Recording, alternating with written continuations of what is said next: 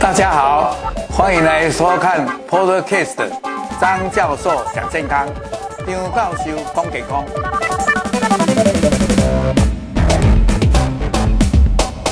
我叫做张金坚，是毕业于台大医学系，现在是乳癌防治基金会的董事长，也是台大医学院的外科教授。那我今天要跟大家分享的，因为疫情的关系，大家一定会知想要知道的，就是新冠病毒相关的事情。比如说，新冠病毒到底是怎么样的构造？呃，它怎么样来侵犯到我们人体？甚至于我们临床上表现了什么症状？所以我今天要讲的是新冠病毒的构造跟临床症状。那么，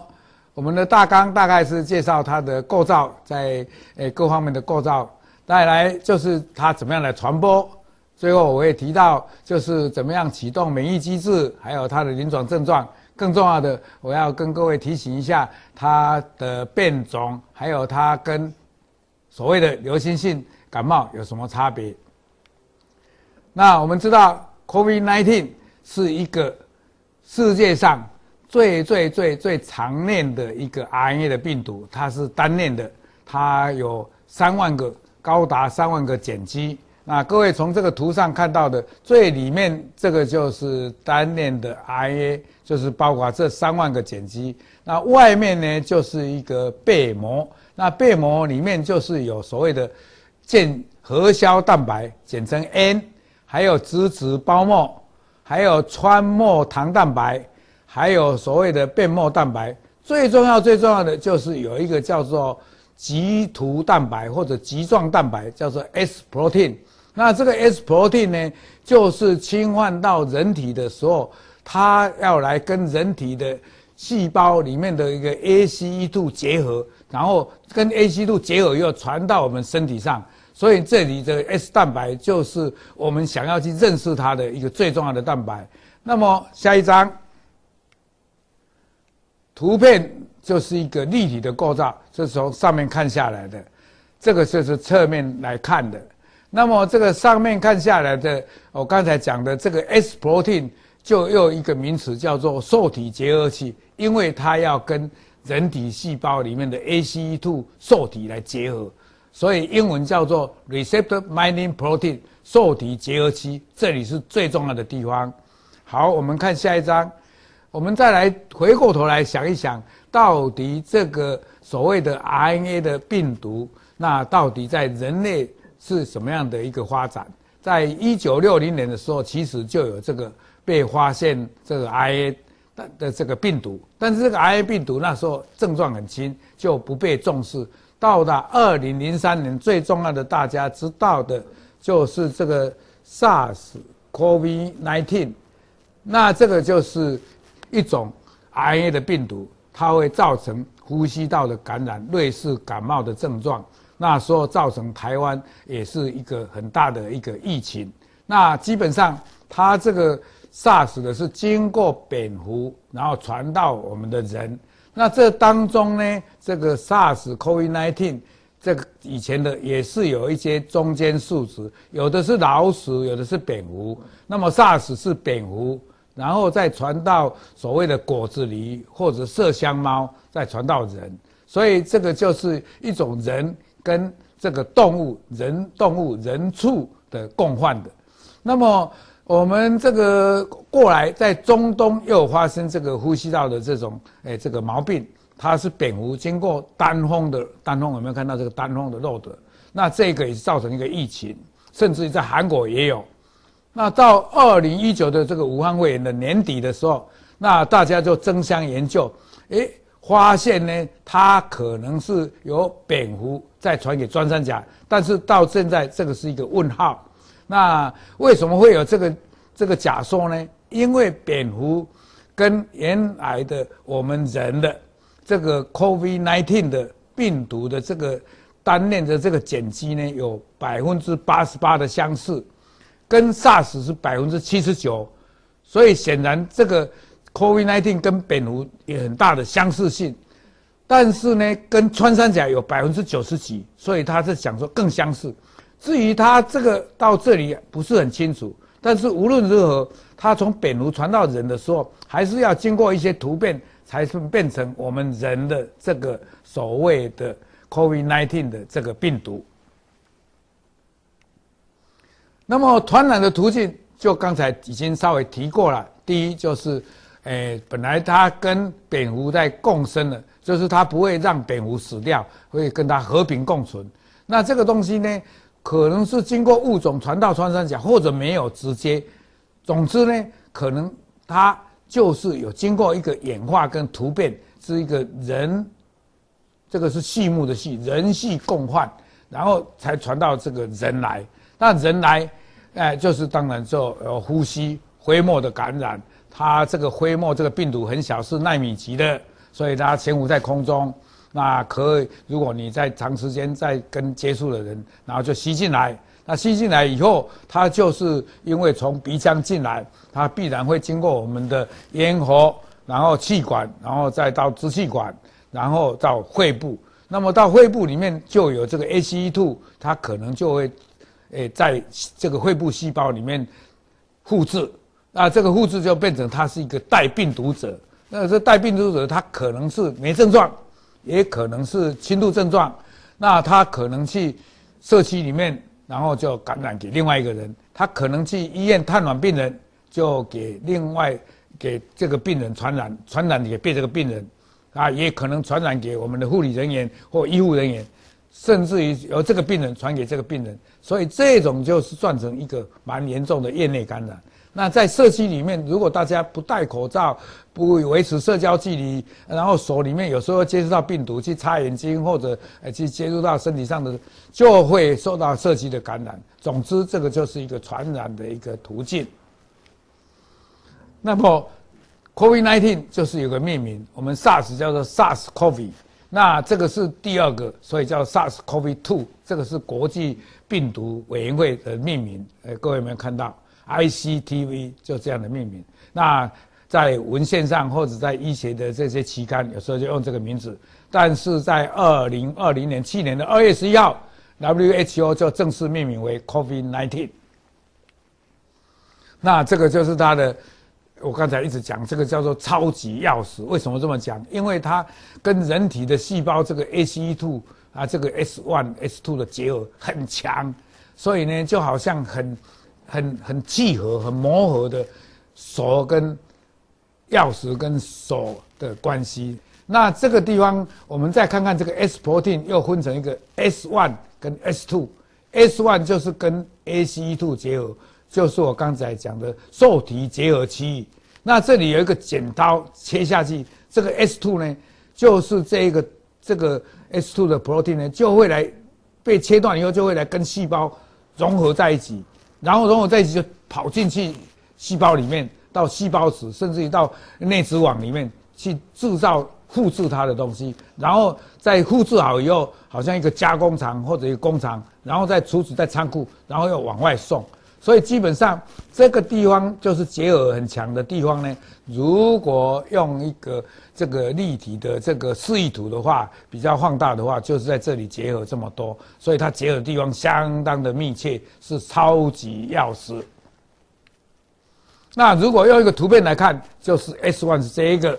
，S two 这一个，那剪切的地方是这样，那剪切的地方这里的这个氨基酸是有所不同的。那基本上 LLRS 是在诶六八零之前的六七九到这里是一样的，但是在六八零到六八五中间呢，新冠病毒、蝙蝠病毒还有原来的 SARS 这里都没有，但是呢，新冠病毒多了一个 PRRA，然后在这里有两个 R，在外面还有六八五的 R，三个 R 是带正电荷，带正电荷的意思就是说跟我们的人的身体细胞结合都会。更强烈，所以一般认为新冠病毒的这个跟以前的 SARS 的结合力多了十倍到二十倍，变种的可能要超过二十倍，所以它的传染力更强，它的毒性更强，就是这个道理。所以这个就是剪切的地方有这个构造上的不同。那这个就是电子显微镜下就会看到这个凸起来的很像皇冠的这个，那它是一个纳米级的一个病毒，是很轻的。那这个是在一个图，哎，我们看到了，这个就是人体的细胞有这个 ACE2 的受体，然后这个病毒就是 S protein 就来跟这个受体结合，然后进来以后，它就把这个它的这一个整个的病毒就分解成一个单链的这个 RNA，还有这里的它这些要再结合起来，好像这个东西它就分解了，然后就再复制。啊，这个复制以后，啊，这个工厂就在这个细胞质跟这个内质网，诶，endoplasmic reticulum 制造，这个是制造工厂跟加工厂。制造工厂以后，就到来这个 Golgi apparatus，叫高尔基体这里储存，然后这里就一直一直是复制很多，然后往外送，然后再侵犯在别的这个细胞。所以这个就是跟各位讲，这个就是诶立体结构，这里就是 ACE2 人体的细胞。这个就是 S1 protein 结合的地方。那我们其实人也不是省油的灯，如果碰到这个敌人病毒来侵袭的话，我们是会启动我们的呃叫做防御机制、免疫机制。那么就很简单的讲，COVID-19 来的话，其实在细胞上就有这种叫做瑞透的受体。那进来以后，其实我们身体就会有。防御的系统，第一个就是告诉，呃，巨噬细胞要分泌一些催化因子，那这些催化因子会在叫很多的这个巨噬细胞或 T 细胞跑来，然后呢，它就会分泌快速的分泌第一型、第二型的 interferon。其实第一型、第二型的这些干扰素就马上阻断了这些病毒不准你复制，但是很不巧的，有时候这些，呃，这个干扰素分泌的很慢。再加上这些催化因子叫了太多的这些巨噬细胞来，这些巨噬细胞一来来的太多，就会反而分泌了一些不太好的化学因素，像，呃肿瘤坏死细因子叫做 TNF，还有介白素 IL6，介白素 one，还有介白素 six，那这些呢化学因子就会叫在更多的细胞过来。然后细胞也过来了，这些化学因子过来了，就让整个肺部里面那些肺部的上皮细胞呢，哎，就会变成它受到了很大的这个压力，就是说本来是要来来来打敌人的，结果它自己反而它细胞里面就因为这个化学因子太多了，它在那里产生过度的反应，就是变成风暴，那整个这个肺部的这些上皮细胞呢，就会变成被它这些这些细胞吸收来侵占。而且它旁边的那血管呢，渗透性就强啊，整个那个肺部就水肿啊，整个呢就不那个换气就不足，然后就会心脏衰竭，也不是心脏衰竭，就呼吸衰竭，所以人家叫做呼吸窘迫症，就是 ARDS 就是这样来的。那这个就是借这个机会再跟各位复习一下：第一，病毒进来啦，它是外外物外敌，然后就会叫。巨噬细胞跟宿主细胞来，那，巨噬细胞认识了以后，说分泌这个催化因子，然后就会也会分泌干扰素，但是有时候分泌的太慢，就反而就变成有害。本来是要防止复制或反而增加复制，那这些催化因子就会再叫更多的这些呃巨噬细胞，然后的 T 细胞这些免疫细胞来，结果都分泌了一大堆这些化学因子，就叫做 TNF、IL6、IL1。就是一些促发炎的激素，那这些呢就会叫 T 细胞来，会让这些肺部上皮细胞或者肺部的那个血管的细胞呢，就会造成给他们太多的发炎因子，然后细胞就死掉。还有让肺部呢，就肺部细胞浸润、水肿，还有渗透性太强，整个肺部的换氧能力就变差，整个器官肺部就会衰竭，呼吸衰竭，然后甚至于其他也影响到肾脏、心脏的功能。整个就多器官衰竭，所以整个如果细胞风暴的话，就是一个严肃，要住在加护病房，而且可能导致死亡。但是我跟各位讲，这个还是少的，大家也不用那么担心。那临床症状基本上，诶，早期的话，还是最后就是发烧，特别提到痰比较少，当然有的也是会出，就是干咳，还有肌肉疼痛、四肢乏力，然后。再如果有的话，是这些所谓的痰、头痛、咳血、腹泻，但是这个比较少。那如果重症，其实这个还是占中等，最少最少的还是所谓的轻度或者没有症状。这些轻度没有症状的时候，就有带来病毒。那到了这个时候，就整个会，甚至于在会的底部，都会有这种会部的浸润，就是所谓的毛玻璃样的会部浸润、会部发炎，这个就相当的严重。那整个药这一张其实是今天各位跟各位讲的，它整个其实它不是那么严重。各位有没有看到它的潜伏期是两天到十四天，基本上最多的是两天到七天。那这中间百分之五十是没有症状的，这五十里面症状的，其实里面百分之八十哦，百分之四十都不必去吃了药退烧以后就好了，他连住院也不要住院。啊，百分之二十的就比较到中度，这二十里面才百分之十五，十五才是严很严重的。在严重的里面，可能里面有两个会死亡，一个会康复。但是有的治疗的好，像我们台湾医疗很发达，大概是诶三分之二会恢复，三分之一死亡。但是有的地方如果医疗量能不够，呼吸器不够，诶医疗人力不够，可能死亡就会增加。所以这个就是，诶、这样的一个基本图。那大部分的人到没有症状的或者轻度的，最后都是会产生抗体。哎、一般来讲是不会再感染。但是有的人抗体不足的话，也会有再感染的现象。但是那个毕竟是少数。好，那么新冠病毒跟新变种的有什么差别？啊，刚才讲讲旧的这是是有点发烧，所以现在还是量体温、肌肉酸痛、失去味觉，还有长久的干咳。那如果是新变种的，就可能有结膜炎。所以老实说，为什么不要去揉眼睛？为什么手要洗？就是这个道理。还有喉咙痛，还有泻肚子，还有因为年轻人